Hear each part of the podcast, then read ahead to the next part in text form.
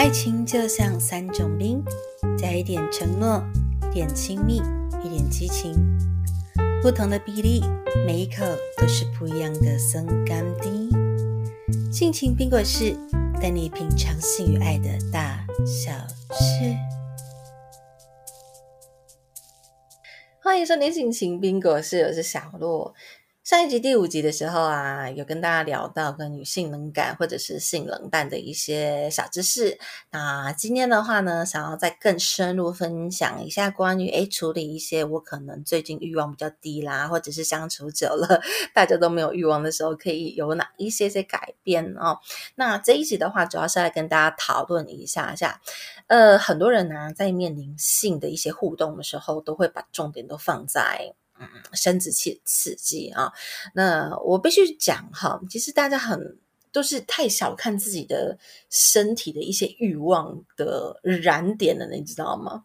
好，我之前在呃其他学校分享的时候，讲到情欲的事情啊，我都会请大家有个概念。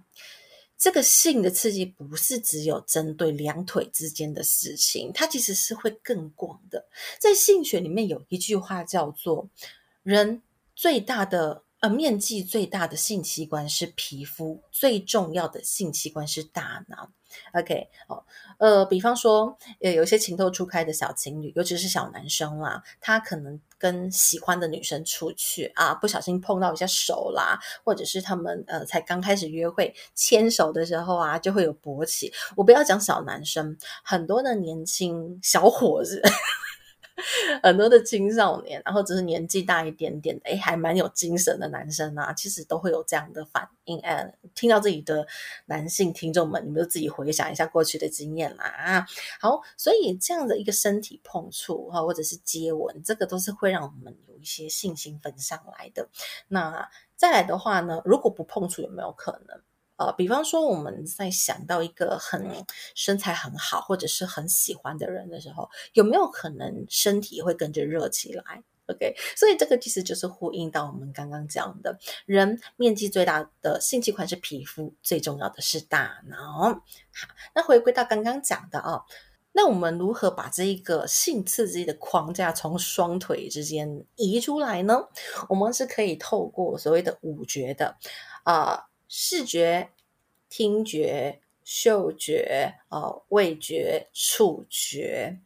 视觉的部分在第五集的时候有分享到，可能是一些环境的装潢或者是饰品的改变，那也包括了身上的一些衣服配件。嗯，比较常被讨论到的就是可能买一些性感内衣啦，或者是最近很流行的车服啦，啊，就是一些比较性感或特殊造型的衣服啦。啊，当然也有一些人是喜欢正装的，例如穿的很。正统的西装，或者是呃比较办公室的，例如衬衫啊、窄裙，这个应该蛮多人喜欢的吧？好啊，我自己是蛮喜欢看男生穿西装的啦。好，自爆一下下，OK。总之，这是视觉的部分。那除了服装之外的话呢，有没有另外一个相反，就是不看？有，你们也可以试试把眼睛蒙起来哦。当视觉被剥夺的时候啊，其他的感官的一些感受力就会被增强，这个就是有一点点小小的 SM 的互动啦。再来，我们谈到听觉的部分啊，听觉的部分的话，就包括了一些用语，我们的声调，声调的话又包含了在呻吟声的部分，呻吟声的部分，呃，可能是女性可以改变不同的一些呻吟法。你看有一些 A 片呐，各国的 A 片嘛，里面的女优。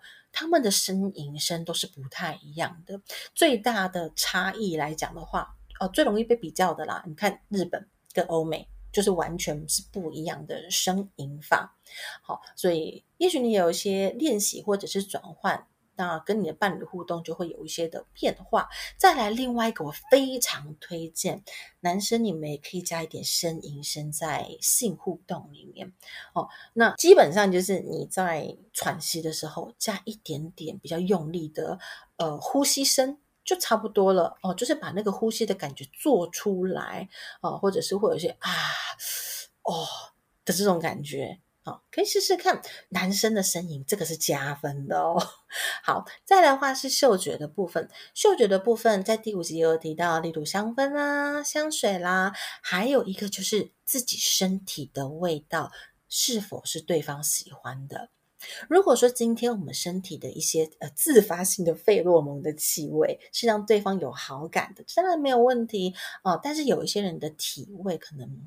太过于重了，或者是也不是那么让对方喜欢的话，那基本的清洁这是一定要有的。再来就是选一些比较呃闻起来气味比较舒服的沐浴乳。再来就是私密处的部分，那就是要特别用一些可能有专属的沐浴剂，呃，像是男生女生都有啦啊，针对私密处的一些沐浴产品，这个都是一些方法。好，再来味觉的部分，呃，味觉的部分的话。第一个想到的大概就是接吻，嗯，所以你的口气的部分，有的人啊会在做爱之前刷牙，那有的人是不太建议在性行为之前刷牙的，呃，因为。你在刷牙的过程中，可能没有抓好力道，可能就会有一些伤口出现啊。哦，牙龈上面，那刚好如果对方他嘴巴里面是有一些性传染病的一些病毒是在他的口腔黏膜上面的话，那就有可能是会有这样的交互传染的问题。所以，如果说有口气上的问题，呃。吃口香糖是一个方法，或者是诶，先简单的用用漱口水，这个也是方法。还有就是，除除非他对方有特别爱好啦，啊，不然你不要在做爱之前吃味道比较重的啊，大蒜啦、洋葱啦，呃，或者是香香菜，香菜会吗？香菜应该是应该是不会吧。总之就是会留在身体里面味道比较久的这部分口气的部分就要留意一下。另外一种呢，就是当我们用嘴巴帮对方口。交或者是口爱的时候，你嘴巴接触到他的身体肌肤，我们其实是会有一些味道的啊。你有没有吃过自己曾经的汗水，或者是汗滴下来，或者是舔过自己的手？它其实人体本身是有一些些咸的味道之类的东西出来的哦。所以这部分的话，也可以留意一下下。留意什么？就是你在清洁的时候，务必用清水。把你身上的肥皂冲洗干净。